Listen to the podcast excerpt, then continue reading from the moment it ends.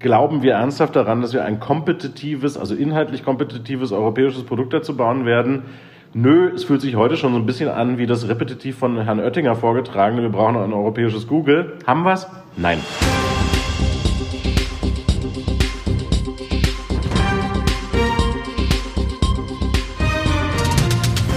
So, herzlich willkommen. Es geht in die nächste Runde mit dem Emmy Connect Podcast. Ich habe heute tatsächlich Christoph Bornschein bei mir, Gründer und CEO der Digitalagentur TLGG und der Beratung TLGG Consulting, äh, beide ansässig in Berlin und New York. Äh, ein paar Fakten dazu. Die, die Agentur TLGG gibt es seit 2008, hat heute rund 200 Mitarbeiter und ist seit 2015 Teil der Omnicom Media Group.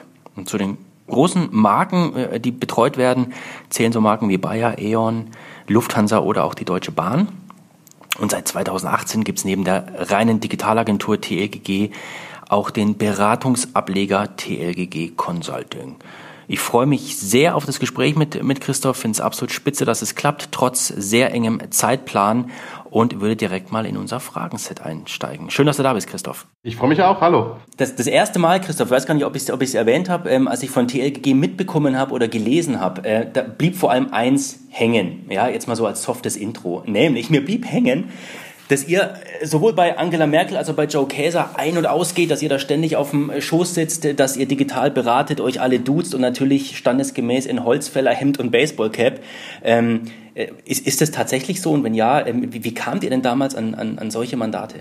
Ähm, das ist natürlich immer so ein bisschen Mythos und Verklärung trifft auf äh, äh, wahre Elemente. Ich habe in meinem ganzen Leben noch nie ein Baseballcap getragen. Ähm, äh, das mal zuallererst. Ähm, okay. Steht mir auch wirklich nicht. Sieht aus äh, wie ein Tracker, weil die Haare so rausquellen. Ähm, äh, mit Joe Keser habe ich auch tatsächlich noch nie gearbeitet, ähm, äh, mit Angela Merkel aber schon. Ähm, äh, also, und auch ein paar anderen Konzernleuten. Äh, ähm, am Ende ist, ist die Wahrheit so ein bisschen so ein, ich glaube, wir haben immer ein Thema bearbeitet, was ähm, zu dem Zeitpunkt interessant war. Gerade so die politischen Themen ähm, sind dann irgendwann dazugekommen, weil halt immer klarer wurde, dass dieses Digitalisierungsthema auch ein nationales beziehungsweise europäisches Wettbewerbsfähigkeitsthema ist. Ähm, und dass ähm, insgesamt einfach wenig Bewertungskompetenz ähm, äh, bei den in Anführungsstrichen Eliten vorherrscht. Ich habe, ähm, so habe ich auch Jens Spahn mal kennengelernt, ähm, äh, bei den äh, sagenumwobenen äh, Baden-Badener Unternehmergesprächen ähm, 2000, ich würde sagen 11, 12 so, meinen Vortrag gehalten, äh, das Versagen der gesellschaftlichen, politischen und wirtschaftlichen Eliten ähm, in der Digitalisierung. Ähm, das war eigentlich nur so ein Rant, ähm, wie schlecht alles läuft. Und irgendwie. Äh, und da gab es riesen Beifall natürlich, ne? Ja, und, und, und danach rief mich dann auch tatsächlich ein äh, gewisser äh, Sigmar Gabriel, damals Wirtschaftsminister, an, der davon gehört hatte und so. Also es ist so ein, so ein ähm, auf der einen Seite haben wir natürlich irgendwie viel polarisiert rund um, wie schlecht läuft es. Und dann musst du auf der anderen Seite, wenn dann eben äh, Sigmar Gabriel beispielsweise anruft, eben auch sagen, ja, okay, dann ähm, äh, gucken wir mal, wie man das irgendwie besser machen kann. Also in die Verantwortung gehen, dann auch irgendwie was damit zu tun, das zu verbessern. Ja. Ja. Und so ist vieles ja. davon passiert. Also vieles davon ist passiert mit so ähm, sind wir sicher, dass es so weitergeht? Ähm, äh, irgendwie Kritik und dann so ein, na okay, wenn's, wenn wir jetzt da zusammen drauf gucken können, dann machen wir das eben. Aha, klasse. Klasse. Da kommen wir äh, sicherlich auch gleich nochmal ein bisschen, ein bisschen vertiefter drauf. Ähm, vorab noch eine, eine Bitte. Vielleicht gibt es ja unter den Zuhörern ein oder zwei Leute, die dich tatsächlich noch nicht kennen oder ja. die TLGG nicht kennen. Ähm, kannst du kurz und knapp mal deine Person, Christoph Bornschein, beschreiben? Wer und was bist du heute und vor allem, was hat dich dazu gemacht? Wow, ähm, die großen Fragen gleich vorne. Ähm, äh, also äh, Christoph Bornstein bin ich, das hast du gesagt. Ähm, ich habe äh, TLGG ähm, äh, und heute die TLGG Group, ähm, also damals eine Agency, heute äh, mehrere Firmen, äh, zusammen mit Franzi und Bohne gegründet. Ähm, beschäftige mich seit zwölf Jahren äh, mit digitaler Transformation, digitalem Wandel, ähm, Organisationsveränderungen, Wertschöpfungsveränderungen. Ähm, das sind heute 200 30 bummelig Leute ähm, in Berlin New York. Ähm, wir machen auch äh, relativ viel Geschäft in den USA. Man weiß, und das haben wir auch ein paar Mal gesagt, dass Ford unser Kunde ist in den USA, für die wir tatsächlich Zukunft der Mobilität machen, sehr US-fokussiert. Ähm, und nebenbei mache ich tatsächlich noch eine ganze Menge anderer Dinge. Ich ähm, habe ein Investmentvehikel, beteilige mich an Startups, ähm, äh, sitz und saß in verschiedenen Aufsichtsräten bei der Deutschen Bank ja bis äh, Mitte Mai ähm, letzten, diesen Jahres ähm, und bei Lichtblick ähm, und bin so Publizist in Manager-Magazinen und so. Das bin ich, ähm, kurz umrissen. Was mich dazu gemacht hat, ähm, äh, alles Zufall. Alles Zufall, wie sich das gehört. Sehr gut, nichts geplant. Ja. Ja, ähm, was ich, äh, danke Christoph, was ich total spannend finde ähm, mit, mit äh, Blick auf, auf eure Website, ähm, da beschreibst du nämlich das Leitbild der TLGG ähm, oder TLGG Consulting in dem Falle, beschreibst du mit den, mit den Worten, ähm, euer Leitbild ist die technologiegestützte, am Menschen ausgerichtete Gesellschaft. Das ist natürlich ja. ein riesiges Bild. Ähm, kannst du das vielleicht ein, ein Stück weit noch, noch konkretisieren, was das eigentlich so bedeutet? Ich, ich kann es sehr praktisch und fassbar machen und vielleicht nehme ich dazu ein Beispiel. Ähm, wir alle haben ja das latente Gefühl, dass wir so am, am Scheideweg stehen zwischen der utopischen oder dystopischen ähm, Auswirkung von Technologie. Ja. Also so dystopisch, da muss man irgendwie nur gucken, ähm, wie China gerade technologiegestützte äh, Controller einsetzt, ähm, um Überwachung tatsächlich skalieren zu können. Ähm, wir sind sehr getrieben davon, dass ähm, Technologie und Digitalisierung ähm, äh, zum Besten der Menschen einsetzbar ist. Ähm, äh, eben immer dann, wenn sie an Werten orientiert ist, demokratisch gebunden, Freiheit respektiert und andere Themen. Mhm. Ähm, äh, und äh, das ist tatsächlich der Ansatz, mit dem wir auch Beratung machen. Ähm, und jetzt lass uns über das Beispiel reden, was ich immer frappierend finde. Ähm, Digitalisierung in Krankenhäusern beispielsweise ist bekanntermaßen so, ähm, dass ähm, die Krankenschwester mehr Zeit mit Dokumentationspflichten ähm, verbringt als früher durch digitale Tools. Heißt, mhm. wir haben eine Digitalisierung, eine Technologisierung geschaffen, die genau das Gegenteil dafür, äh, davon tut, was unser Anspruch ist, nämlich ähm, den Menschen weniger Zeit gibt, menschlich zu sein. Eigentlich muss man genau andersrum denken, nämlich was ist ähm, Technologie beispielsweise im Krankenhaus, die genau das tut, ähm, äh, was sie tun soll, Arbeit erleichtern und ähm, der Krankenschwester für das durch Technologie nicht ersetzbare empathische äh, Berufsbild einer Krankenschwester mehr Zeit einräumen. Und das ist so ein bisschen so ein sehr fassbares Beispiel. Ähm, aber das ist immer der Twist, ähm, mit dem wir drauf gucken. Also tatsächlich ein tief in Werten und tief in einem, es muss etwas für den Menschen tun, verankertes technologiepositivistisches Weltbild. Ähm, also es ist nicht so ein, ähm, äh, egal warum wir es machen, ähm, Hauptsache es geht, sondern mhm. es ist ein, ähm, äh, uns als Gesellschaft, uns als Menschen muss es in irgendeiner Weise verbessern und dienen. Mhm. Das macht's greifbar, danke. Wow. Äh, Sehr gern. Riesen, äh, riesen, riesen Anspruch. Um Menschen äh, geht's ja auch, äh, Christoph, bei der, bei der Talents Connect AG. Ne? Da bist du im Aufsichtsrat. Ja. Ähm, es geht ja. weitestgehend um, um digitales Recruiting. Ähm, wie hat sich, interessiert mich jetzt, wie hat sich denn hier äh, Corona zum Beispiel auf deren Geschäft ausgewirkt? Also Tennis Connect, nur ein bisschen größeres Bild, ähm, ist auch ein Investment von mir, hängt ähm, in meinem Investment-Vehikel. Ähm, ich sitze da relativ lange im Aufsichtsrat. Ähm, die machen tatsächlich so Jobportale ähm, äh, und Recruiting-Lösungen. Ähm, und was wir da gesehen haben, als Corona anfing, war natürlich ein wahnsinniger Einbruch des Ganzen. Mhm. Also niemand rekrutete mehr ähm, in einer so unsicheren Zeit. Ähm, dann haben wir was gemacht, ähm, äh, was eigentlich so ein bisschen so, ich würde sagen, Notwehr war. Ähm, äh, das haben nicht wir gemacht, sondern das hat die operative Führung, äh, Grüße Robin und Lars, ähm, äh, gemacht. Ähm, die haben sich äh, Sofastart ausgedacht, weil ja relativ klar war, dass die Ausbildungsjahrgänge ja trotzdem besetzt werden müssen, ähm, äh, Corona oder nicht, ähm, aber keine Jobmessen mehr stattfinden, ähm, ist aus Standardsoftware mit Sofastart tatsächlich eine virtuelle Jobmesse entstanden, mhm. ähm, äh, die jetzt ein Standardprodukt ist, bei dem wir, also wie gesagt, es war so ein, okay, wir haben in unserem klassischen Geschäft verkaufen wir gerade nichts mehr, was können wir denn machen? Ja. Ähm, das ist gerade enorm wachsend, ähm, äh, tatsächlich wirklich Recruiting auf die Couch zu verlagern ähm, äh, und so Bewerbermessen ähm, auf der Couch durchzuführen. Damit wachsen die gerade ziemlich. Das ist ziemlich erfreulich. Ähm, und vor allen Dingen uns als Investoren überrascht es eben sehr, weil es wirklich so ein, okay, äh, aus der Not geboren, haben wir jetzt plötzlich ähm, äh, äh, unter Druck ein Produkt erfunden, ähm, was einen Markt trifft, der auch über Corona hinaus natürlich da bleiben wird. Absolut, absolut. Äh, ist das, äh, das wie, wie, siehst, wie siehst du das ganze Thema ähm, virtuelle äh, Veranstaltungen, Konferenzen, aber auch Messen, weil ja unglaublich viel jetzt weggebrochen ist. Ich glaube, vielleicht mhm. noch längerfristig weggebrochen bleiben wird. Ähm, wie ist da dein Blick auf die Situation?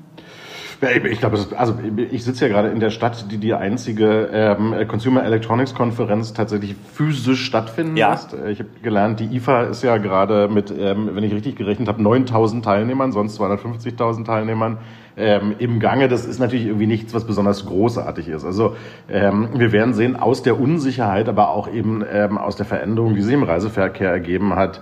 Ich habe äh, gerade einen Flug nach Basel gecancelt bekommen. Also so ähm, Fliegen ist nicht mehr ganz so einfach. Mhm. Ähm, dass dieses ganze Thema auch große Veranstaltungen remote zu machen, immer mehr das, ähm, und jetzt sage ich das Wort auch, neue Normal werden wird. Mhm. Ähm, wir haben viele Hauptversammlungen gesehen, ähm, äh, die virtuell sind. Es funktioniert sogar ziemlich gut. Ich habe selber auch schon eine gemacht. Ähm, also auch dieses Format virtualisiert sich. Ähm, und es wäre komisch, wenn das nicht auch mit Messen passiert. Was ich so ein bisschen, und Konferenzen natürlich auch, ähm, was ich so ein bisschen noch suche, ist die, die kreative Umsetzung, die das wirklich toll macht. Also was ja. du, was du gerade so ähm, äh, spürst, die ILA, hier diese Luftausstellung, ähm, äh, Luft- und Raumfahrtausstellung hat es ja auch digital gegeben, ähm, ist, dass man noch sehr mit so der ersten Idee arbeitet. Also weißt du, es ist so ein, so ein ähm, okay, dann machen wir das jetzt einfach irgendwie in einer Videokonferenz und dann kommt da irgendwie was drauf. Ich glaube, das wird noch ein bisschen dauern, bis wir kreative Umsetzungen sehen, die nicht einfach nur so, so wie eine Messe, nur eben über dein iPad, sondern mhm. die nativ irgendwie den digitalen Raum als Messe bespielen. Da sehe ich noch nicht so dieses, wie, wie geht denn das? Ähm, was was kann es da noch für Formate geben? Wie ja. sieht Inszenierung eigentlich aus?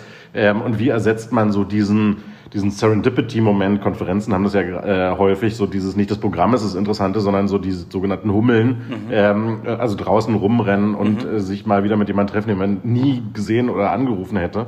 Ähm, so hast du den Eindruck, da ist noch viel Luft für die Virtualisierung und was da so passieren Absolut. kann. Ähm, da werden wir noch viel Innovation sehen. Also ich glaube nicht, dass wir jetzt schon ähm, uns vorstellen können, wie die digitale Messe, die dann mal so drei Jahre Entwicklung ähm, äh, dieses, dieses, dieser Plattform ähm, äh, in sich hat, ähm, in Zukunft mal aussehen wird. Aha. Also ganz am Anfang. Ja, auch spannender Eindruck. Danke. Wunderbar. Und im Moment sind es ja alles improvisierte Themen. Also selbst die Republika, die das ja wirklich sehr gut macht, ähm, hat ja eine digitale Republika gemacht. Das war nett, aber irgendwie improvisiert. Ähm, ja. Ich glaube, wenn, wenn, wenn du wirklich rauskommst aus diesem, aus der Not ähm, heraus, müssen wir jetzt ein Event, ähm, was wir physisch machen wollten, virtualisieren zu, wir planen von Tag eins an ein virtuelles Event, dann siehst du da andere Formate. Ja, ja, ich finde, ich finde es schade, wenn man sich eigentlich auf so ein Event tierisch freut und dann ist es doch irgendwie äh, Frontalbeschallung, äh, wie man es von, von x anderen äh, Meetings auch, auch kennt. Und dann gehe ich auf den Button Netzwerken und, und dann funktioniert es nicht. Ist natürlich auch eine Toolfrage, ja. ist ganz klar. Ähm, aber da sind wir tatsächlich noch äh, alles. Und ich glaube, ich, ich, ich, glaube, das Tooling kommt jetzt nach. Ich meine, ähm, ich weiß nicht, wie viel Zoom du benutzt, ähm, aber wenn du dir anguckst, wie Kaum. Zoom jetzt so ähm, über Updates ähm, sich verändert hat mit Breakout Rooms, mit ähm, äh, Abstimmungstools. Also ich glaube tatsächlich so, du brauchst halt immer Standardsoftware, äh, die das auch kann. Ähm, und die sehen wir ja gerade in der Entwicklung begriffen. Also so mhm. dieser lustige Publikumsmodus, den es jetzt gibt. Ich weiß nicht, ob du den mal gesehen hast. Da kannst du so die Köpfe auf so ähm, ja, ja. Äh, ein Auditorium packen. Genau. So, das, das, sind, das ist halt die, die Art von Innovation, die jetzt noch so ein bisschen passieren wird, bis wir irgendwie einen Weg finden, dass es auch cool ist und nicht nur einfach mhm. irgendwie hier in diesem Rechteck, in dem wir es ja auch angucken. Ja, ja. Ähm, du, du kennst ja den Jonas Lewe super gut, ne? Das ist richtig. Ähm, der äh, Gründer ich gerade zum Abendessen mit ihm verabredet. Du bist äh, äh, magisch. Ich habe tatsächlich also vor, vor, vor zehn Minuten eine Mail geschickt und gesagt, ja, am Wochenende können wir Abendessen.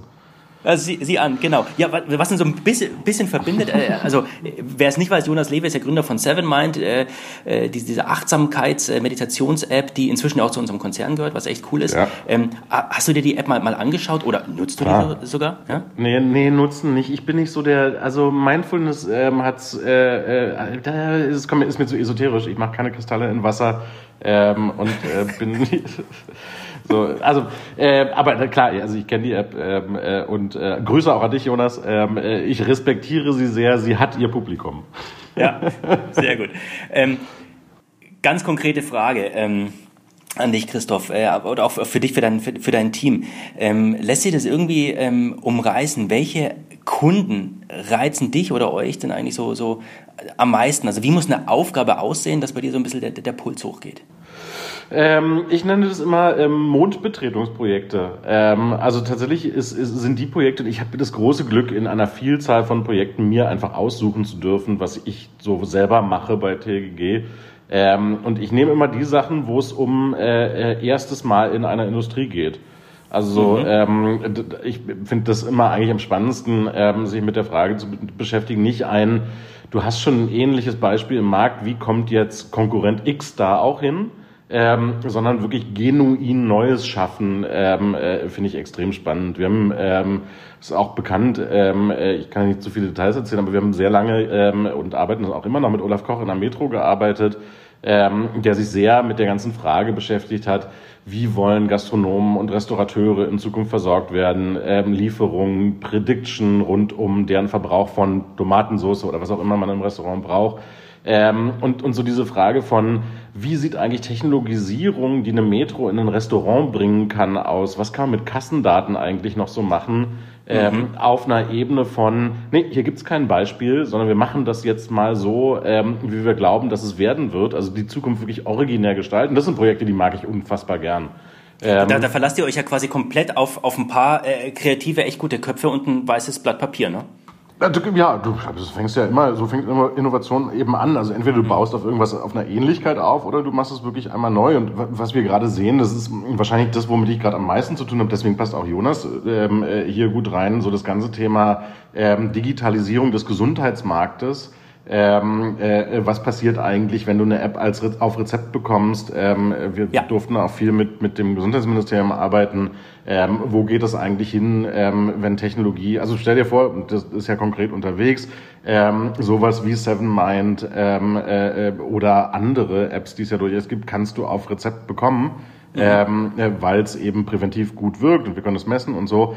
Ähm, da wird gerade auch ganz viel neu erfunden. Deswegen mache ich gerade ganz viel so, ähm, wie sagt man, Connected Health oder E-Health. Mhm. Stark. Du hast äh, in einem ganz kurzen ähm, ähm, Vorgespräch anklingen lassen, ein anderes Thema, Christoph, dass du die, zum Beispiel die, die Transformationsgeschwindigkeit äh, von so, so äh, altehrwürdigen Medien wie zum Beispiel die Zeit als durchaus gelungen siehst, ne? also Thema mhm. Transformationsgeschwindigkeit, ähm, gerade auch bezüglich Geschäftsmodelle, ne? was jetzt bei anderen Tageszeitungen du jetzt so nicht attestieren würdest, ja, ähm, wo liegt da der große Unterschied? Lässt sich das sagen? Ich, ich glaube, es hat immer ein bisschen was. Also es sind so zwei Sachen. Es ist einmal äh, Leadership und ja, ich habe ganz explizit gesagt, dass ich äh, den Job, den Rainer Esser da bei der Zeit macht und andere, also ich will jetzt nicht mhm. ihn da so aufs Schild heben, ähm, die haben mit Jochen Wegner auch einen unfassbar guten ähm, äh, Online-Chefredakteur. Ähm, die ist einfach toll, weil die zur richtigen Zeit mit dem richtigen Setup angefangen haben. Und man muss ja immer die, die Zeitgeschichte, man, man guckt sich jetzt einen Erfolg an, der hat vor fünf Jahren angefangen. Also es ist so ein mhm man, man tut ja so ein, so ein Case ist immer unrecht, wenn man so tut, als wäre das letzte Woche entschieden worden. Ähm, und jetzt hat die Zeit so viel Auflage wie noch nie zuvor. Ähm, und ich glaube, das ist so ein bisschen auch das Besondere, ähm, wenn man das mit euch beispielsweise vergleicht, mit dem Spiegel vergleicht. Ähm, äh, da da ist, sind schon noch mal so ein bis drei Jahre ins Land gegangen, ähm, die man sehr auf Suche war ähm, und eben nicht eine kohärente Strategie umgesetzt hat. Also du, du siehst jetzt, ähm, äh, Grüße gehen raus an ähm, Stefan Ottlitz, der auch mal bei euch war. Ähm, mit Stefan Ottlitz macht da beim Spiegel jemand ähm, äh, die richtigen Schritte, aber eben auch 2020 und nicht ähm, äh, 2015. Mhm. Ähm, bei euch gehen jetzt mit ähm, Schritten wie Seven Mind und einer stärkeren Integration so die Schritte voran ich, ich, ich kenne den, gerade den, den Süddeutschen Verlag natürlich relativ gut. Ähm, auch da war man wirklich lange im Status des Experiments und war dann irgendwie nicht entschlossen genug. Ähm, und ich glaube, das ist eben das, was den Unterschied macht. Viele Medienhäuser haben sehr, sehr lange das Ob diskutiert, ähm, mhm. äh, statt sich mit der Frage des Wie zu beschäftigen. Ähm, und dann gibst du eben so die Zeit als, als das Beispiel, die sehr früh mit der Umsetzung begonnen haben, ähm, da, wo, wo das Ob irgendwie nie in Frage stand. Ähm, okay. Da habe ich irgendwie großen Respekt vor. Jetzt bewegen sich so alle. Ähm, die Frage wird eben tatsächlich sein, äh, entfesselt ihr so viel Kraft und Beschleunigung, diesen zeitlichen Rückstand ähm, äh, tatsächlich einzuholen? Mhm. Ja, das, das würde sich ein Stück weit mit, mit dem decken. Wir haben ja seit dem 1.7. neuen, neuen äh, Geschäftsführer für unser ne, Fachinformationscluster, ja. den Moritz Warte, der ja von, von ProSieben kam oder kommt. Ähm, äh, einer seiner ersten Sätze war, äh, was, was geschafft werden muss, ist, dass eigentlich Experimentieren und Exekutieren simultan läuft. Ne? Ja, und, genau. Ja. Ähm, das das wäre genau der Schritt, ja. Okay. Und ich, ich glaube tatsächlich, also so, das, das ist alles noch wiederholbar. So der, man könnte jetzt hier den großen Medienhaus Abgesang ähm, nochmal machen, ähm, der auch ein bisschen Quatsch ist. Ich glaube tatsächlich, dass Premium-Medien absolut eine Chance haben. Ähm, mhm. Aber es ist eben eine Funktion von, jetzt beschleunigst du dich dann. Mhm. Mhm.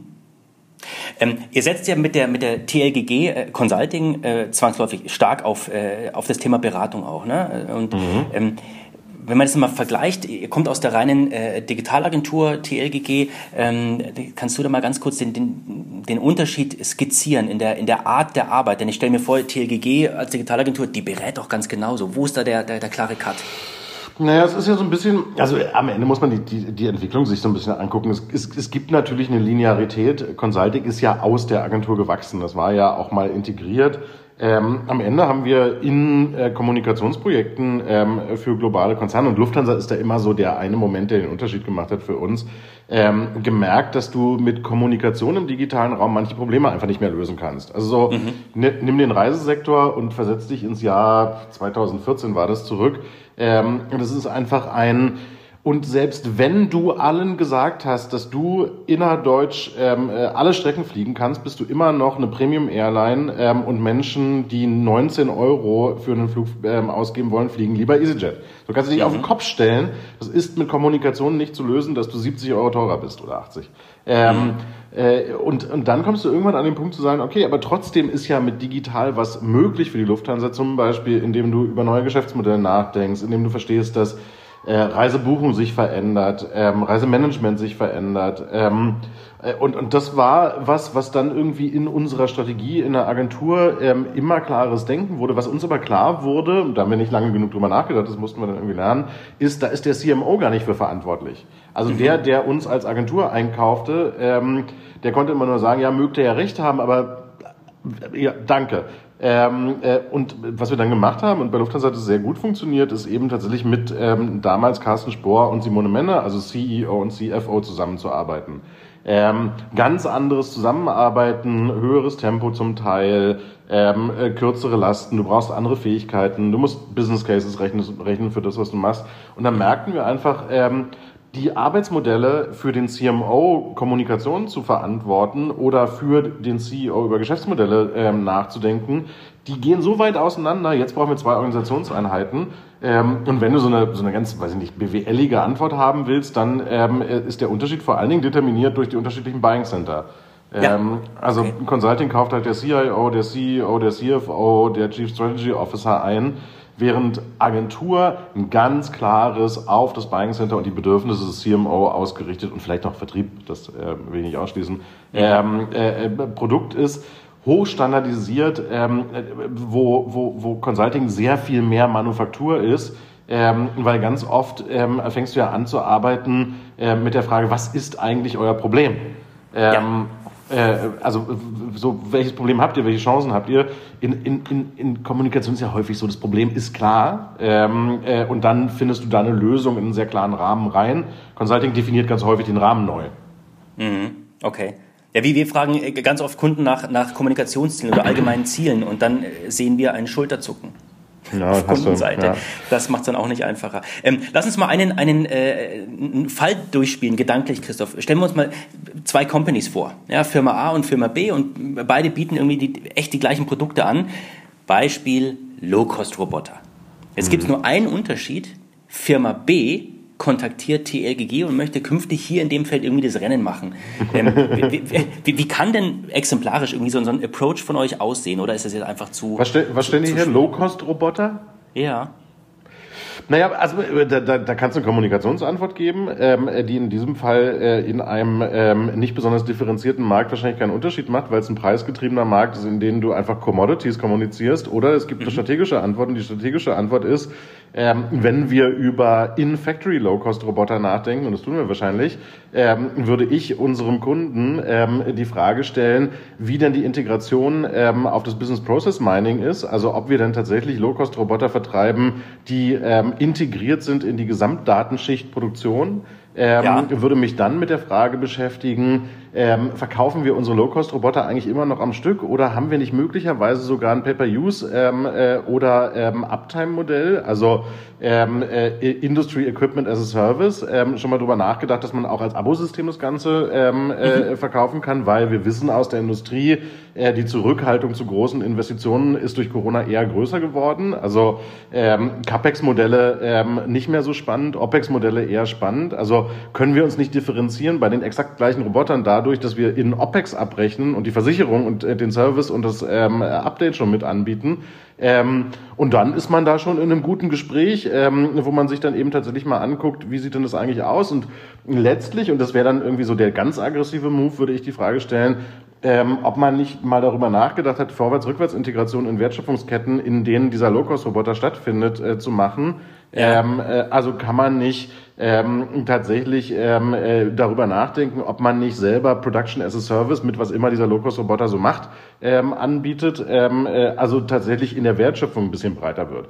Äh, und das ist genauso, das, das zeigt das, was ich gerade vorhin über Agenturen Consulting gesagt habe so zwei gleiche, kostengleiche Low-Cost-Roboter kommunikativ zu differenzieren, hat Grenzen. So, sollte mhm. man auch tun, hat aber Grenzen. Ähm, was du ja, und das macht eben technologische Entwicklung und Innovationen so interessant, eine strategische Antwort zu finden ähm, über eine bessere Differenzierung an den Bedürfnissen, wie beispielsweise mehr OPEX bezahlen zu wollen als CAPEX, ähm, ja. äh, äh des Einsetzers dieses Roboters könnte machen, dass wir uns noch stärker differenzieren können, als Kommunikation das macht. Das stützen wir natürlich mit Kommunikation dann. Also insofern, ähm, das wäre wohl der Ansatz. Fundierte Antwort, wow, wie nicht anders erwartet. Vielen Dank, Grüße ans Produktmanagement. Klasse. ähm, ähm, wenn, wir uns jetzt mal, jetzt mal, trennen wir uns mal von, von dem Thema Low-Cost. Von Low-Cost-Robotern. Genau, genau. Na, ähm, es, ist, es ist ja so einfach zu beantworten, ähm, äh, weil du ja ganz häufig diese Situation hast. Wir haben ja für Schmitz Cargo Bull, ähm, äh, äh europäischer Marktführer in Kühler, äh, Kühltrailern mhm. gearbeitet. Ähm, Kenne ich gut, nicht, Mensch. Ja, ja nicht Kühltrailer sind halt tatsächlich ähm, ein reiner Preismarkt, kaum noch differenziert, da ähm, verlieren die Marktanteile.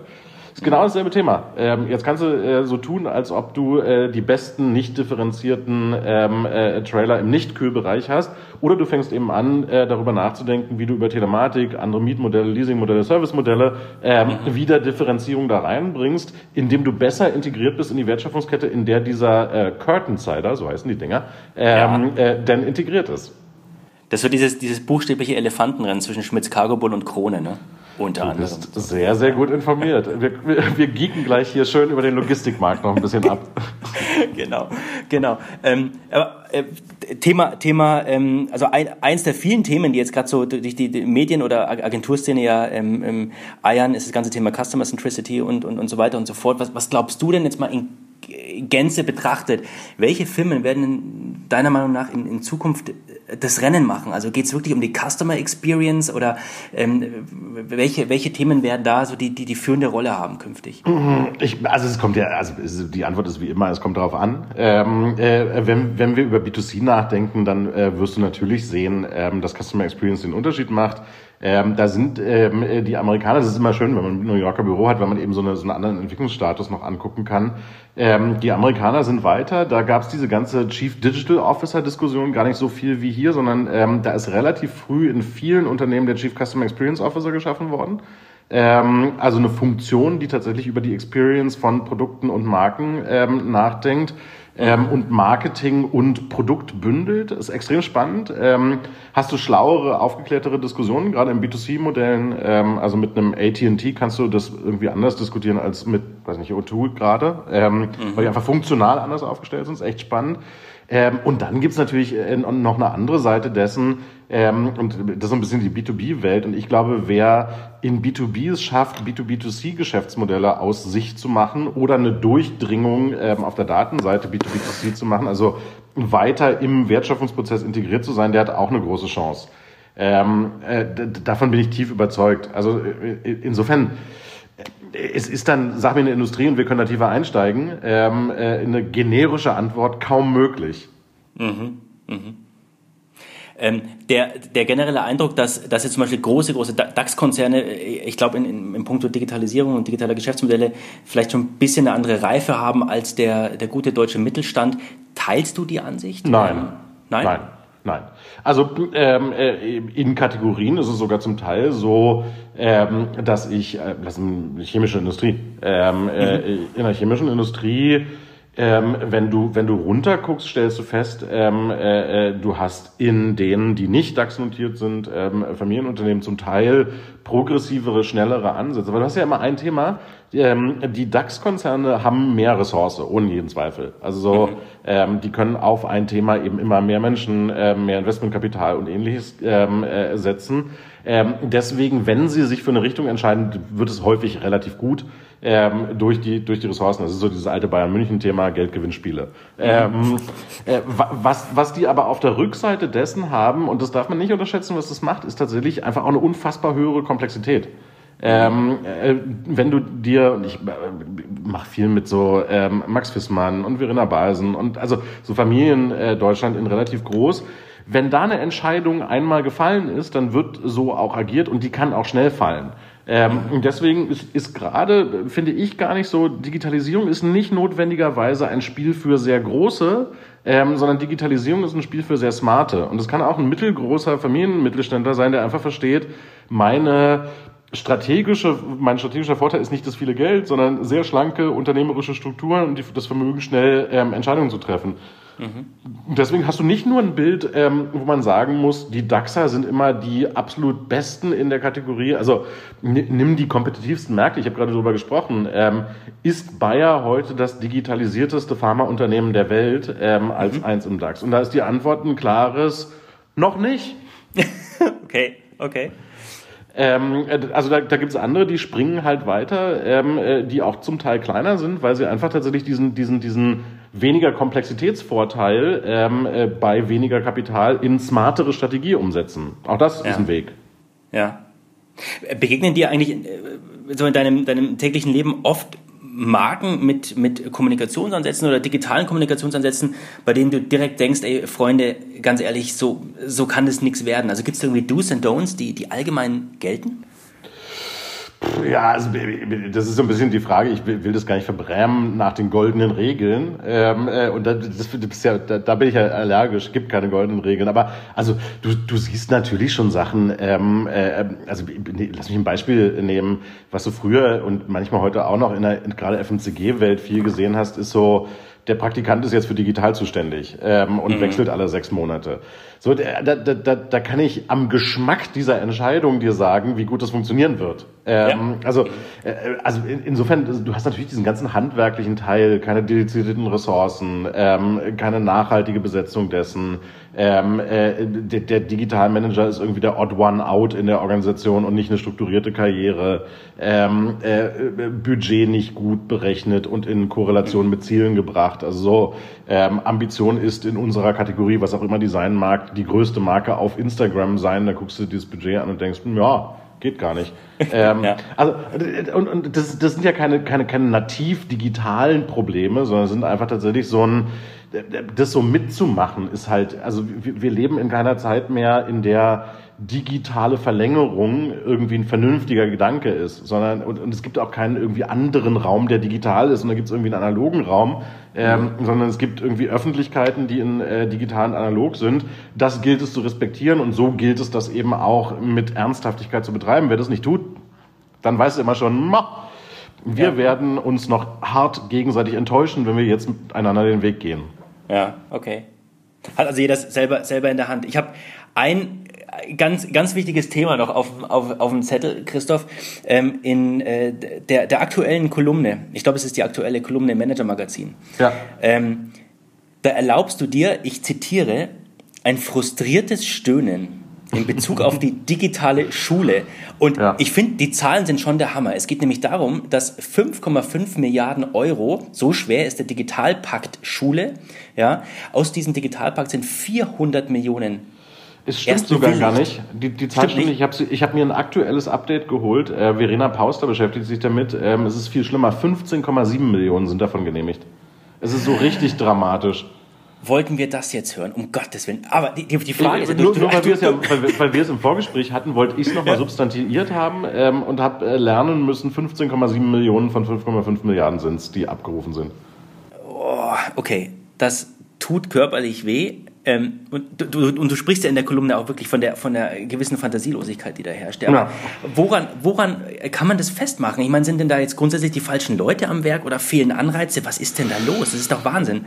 Ich glaube, es ist, es ist, es ist tatsächlich die, die, die maximal toxische Mischung von ganz vielen Faktoren, wo du jetzt gar nicht sagen kannst, also so eine, so eine äh, beraterische Root Cause Analyse geht da gar nicht. Du hast natürlich viel, was verloren geht an Traktion durch die föderale ähm, äh, Umsetzung. Also so Bildung musst du in Deutschland eben immer 16 Mal ändern ähm, äh, und das Thema Konsens ist da kaum möglich. Ähm, du hast eine Situation, ich habe kürzlich eine lange Diskussion mit Sigmar Gabriel dazu gehabt, ähm, weil ich mir das auch irgendwie mal erklären lassen wollte, in der er mir zurückspielt, ähm, häufig sind Vorschläge schon deswegen falsch im Bildungswesen, weil der Bund sie macht und die Länder sie ablehnen müssen, weil sie von der falschen Entität kommen. Also da gibt es so ein Verstehe, ja. Also so, so äh, tradierte Systeme, dann hast du das große Problem ähm, Beamten- und Verwaltungsrecht, also das ganze Thema ähm, äh, einen Lehrer zu motivieren. Ich formuliere das mal äh, vorsichtig, ähm, äh, und auf Performance zu optimieren und ähm, äh, gute Lehrer zu belohnen, schlechte in irgendeiner Weise bestrafen nicht, aber äh, irgendwas tun zu können, mhm. gibt's nicht. So funktioniert Beamtenrecht nicht. Ähm, äh, die, die, gerade die älteren Lehrer sind eben Beamte. Also damit hast du eine Trägheit angelegt im Ganzen. Ähm, Mess- und Bewertungskriterien gibt's wenig. Ähm, und am Ende ist es halt so, und da sind wir wieder bei dem, Technologie muss dem Menschen dienen. Ähm, das Bildungssystem hat ja keinen Kunden sondern das Bildungssystem ähm, hat ihm zugeführte Schüler, die sich nicht entscheiden können ähm, oder nur im bedingten Maße entscheiden können. Wenn du ein bisschen mehr Geld hast, kannst du Kinder zur Privatschule schicken, was auch nicht die Lösung sein kann. Ähm, äh, so und, und damit gibt es auch keinen, wie, wie biete ich dem Kunden einen besonders guten Service an. Also da, da, da bist du wieder bei so alles, was wir an Worten von Customer Centricity, ähm, äh, Customer Experience und so benutzen in kommerziellen Kon äh, Kontexten macht so eine Schule nicht, weil die nächste erste Klasse, ähm, die besetzt sich aus denen zusammen, die um die Schule rumwohnen und um die muss man sich nicht bewerben, sondern da geht's um Postleitzahlen. Die haben halt zu kommen, ja, genau. Ja. genau. Verrückt, verrückt. Und, ist es in der Kirche nicht eigentlich ähnlich, aber egal. Ja. Zumindest was die Kirchensteuer angeht. Aber also, äh, wir, wir, ich glaube, am Ende ist es so ein, so ein, ich hatte mir vorgenommen, dass eigentlich der letzte Text ist, den ich jemals zur Bildung schreibe, weil ich wirklich, also frustrierendes Stöhnen ist total äh, genau das, was ich dabei empfinde. Ähm, wir brauchen eine, eine fundamentalere Bildungsreform, ähm, als wir das ähm, äh, gerade uns, uns klar machen ich glaube, wir werden Digitalisierung von Bildung nicht hinbekommen. Und das meint ja gar nicht, ich habe da viel Widerspruch bekommen, weil alle sagen, ja, und Schüler sollen doch auch in der Schule sein, physische Momente. Das meine ich auch. Ähm, ja. Also es geht um Bildung, die durch digital enabled wird. Ob sie dann remote oder nicht stattfindet, ist dabei erstmal egal. Ähm, auch die Ausstattung mit, ähm, ich weiß es nicht, Arduino-Computern in Schulen ist schlecht, ähm, selbst wenn man da physisch ist. Ähm, ich, ich, glaube, wir müssen sehr viel fundamentaler darüber nachdenken, wie wir unser gesellschaftliches und äh, regulatorisches ähm, Betriebssystem ändern, ähm, um Bildung ähm, äh, tatsächlich ähm, anzupassen auf das, was heute erwartet. Wir haben einfach ein Riesenproblem und das ist irgendwie so, das, das will mir nicht einleuchten. Es ist so ein Land ohne Ressourcen. Wir. Ähm, wir haben kein Öl, äh, wir können hier ganz schlecht Soja anbauen. hat nur eine Ressource und das sind die Köpfe ähm, wie wir so schlecht darin sein können, diese Köpfe für die nächste Welle der Entwicklung ähm, äh, vorzubereiten, wo es doch unsere einzige Ressource ist, so bis wir nicht wieder auf die Idee kommen, ähm, äh, im Ruhrgebiet Kohle zu fördern, was wir nicht tun werden, hoffentlich. Ähm, so dass, dass, dass das so vernachlässigt wird, ist, ich, ich verstehe das nicht. So, ich bin, halt, ja. bin da an so einem Punkt von so, ich hatte da alle Gespräche, ich habe ähm, wirklich mich erboten, mit Landesbildungsministern zusammengesessen, ähm, äh, Kultusministerkonferenz vorsitzen und so. Ähm, äh, wir sind runter bis auf die einzelne Schule. Ich habe ähm, äh, der, der, der äh, Schwester meiner Freundin ähm, geholfen, irgendwie äh, digitale Bildung zu machen. Also so alles, was man da so machen kann, ähm, habe ich mir mal angeguckt. Und bei allem habe ich festgestellt, an diesem Hebel reicht es nicht zu ziehen, sondern es muss irgendwie systemischer sein. Ähm, dann bin ich da irgendwie einfach so an so einem bei der Energie, die ich da habe und der Zeit, die ich da irgendwie reinstecken kann, damit schaffe ich das gerade irgendwie nicht. Also mhm. müssen wir es alle zusammen schaffen. Mhm.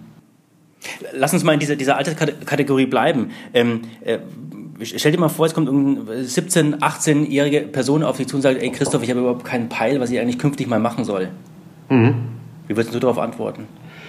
Ähm, ich würde sagen, äh, musst du ja auch nicht, ähm, äh, aber fang auf jeden Fall an, Basisfähigkeiten der Zukunft zu lernen und guck mal, wie so Programmieren funktioniert und wie du dich mit Technologie beschäftigen kannst. Also du bist ja dann sehr schnell bei, ähm, so, wenn du, wenn du lesen kannst, äh, kannst du dir schon mal ein Lexikon erschließen, war so ein bisschen so das 19. Jahrhundert-Prinzip, ähm, mhm. äh, also Kulturtechnik. Und ich glaube tatsächlich, dieses, dieses technologische Fähigkeiten erlernen, ganz unausgerichtet, also so, was auch immer dann daraus wird, ist erstmal per se nicht falsch. Mhm. Ich, ich meine, das habe ich auch in einem Interview mit, mit äh, Frenzi Kühne mal, mal gelesen. Ne? Warum ja. gibt es immer noch Latein an Schulen? Das ist fein, aber warum gibt es nicht Coden? Ja, das ja. muss doch eigentlich auch ja. stattfinden. Ja. Ja. ja, und wir haben, wir haben am Ende eine Situation, die ist auch, ich, habe ich auch mal eine Manager-Magazin-Kolumne drüber geschrieben. Das Problem ist halt ein bisschen, dass wir gerade so auf dem Weg sind, eine Anwendernation zu werden. Also, na klar, haben wir alle iPads und Handys und so. Ähm, äh, der Disconnect zu, wie funktioniert das eigentlich, ähm, wird nur immer größer, womit ich mir ja auch immer diese Datenangst erkläre. Ähm, wenn, du, wenn du nicht im Kern äh, verstehst, wie dieses Ding funktioniert, dann weißt du natürlich auch nicht, ob Facebook nicht irgendwann bei dir zu Hause an der Tür klingelt. Mhm. Brauchen wir die europäische Cloud? Oh, ähm, äh, äh, ich, ich, glaube, die Antwort ist ja. Ähm, wird es die europäische Cloud geben? Die Antwort ist nein. Ähm, also. Zack, Tür zu, okay. Ähm, also es ist einfach so ein, so, ein, so ein, wenn du dir anguckst, was heute an Cloud-Infrastruktur zur Verfügung steht, ähm, äh, Google, Amazon, äh, Azure von Microsoft, ähm, glauben wir ernsthaft daran, dass wir ein kompetitives, also inhaltlich kompetitives europäisches Produkt dazu bauen werden? Nö, es fühlt sich heute schon so ein bisschen an wie das repetitiv von Herrn Oettinger vorgetragene, wir brauchen ein europäisches Google. Haben wir's? Nein. Mhm. mhm. Okay. Wow, jetzt sind wir bei 45 Minuten geballte Fakten, Fakten, Fakten. Christoph, jetzt schon ganz, ganz herzlichen Dank. Ähm, ich habe natürlich noch meine obligatorische Abschlussfrage an dich. Bitte. Wen würdest denn du gerne mal hier im Podcast hören? Ähm, ich fände es wahnsinnig toll, ähm, wirklich, wirklich wahnsinnig toll, wenn du mal äh, in Anführungsstrichen äh, mit der Konkurrenz sprichst und ähm, einen Podcast mit Rainer Esser machst. Okay, vielleicht muss ich da Rücksprache halten oder ich tue es einfach. Weil, weil, weil, also, also tatsächlich würde mich dieses, diese, die Diskussion um äh, Wertschöpfungsmodelle in einem Verlag, wie macht man ja. das eigentlich, was für Kulturbrüche entstehen da ähm, äh, äh und so, die fände ich irgendwie wertvoll und ähm, wenn du da Unterstützung brauchst, ich kann auch helfen, ihn zu fragen. Herzlichen Dank, das ne-, nehme ich gerne an. Äh, Gebt dann Bescheid. Christoph, ganz, ganz lieben Dank für die vielen, vielen sensationell äh, tollen, tollen Einsichten, die du, die du geteilt hast und, und wichtigen Einsichten. Ähm, und danke für die, für die Zeit in dem echt äh, harten gern. Raster, in dem du unterwegs bist. Ähm, und ganz, ganz liebe Grüße. Ich glaube, im Moment äh, nach Berlin und du bist auf dem Weg nach Frankfurt, ne? Das ist korrekt. Ich ähm, habe schon den Geschmack von grüner Soße im Mund. Dann viel Spaß dabei. Ganz lieben Dank. Viele Grüße. Schönes ich danke Wochenende. dir. Tschüss, ciao. Ebenso. Tschüss. Danke.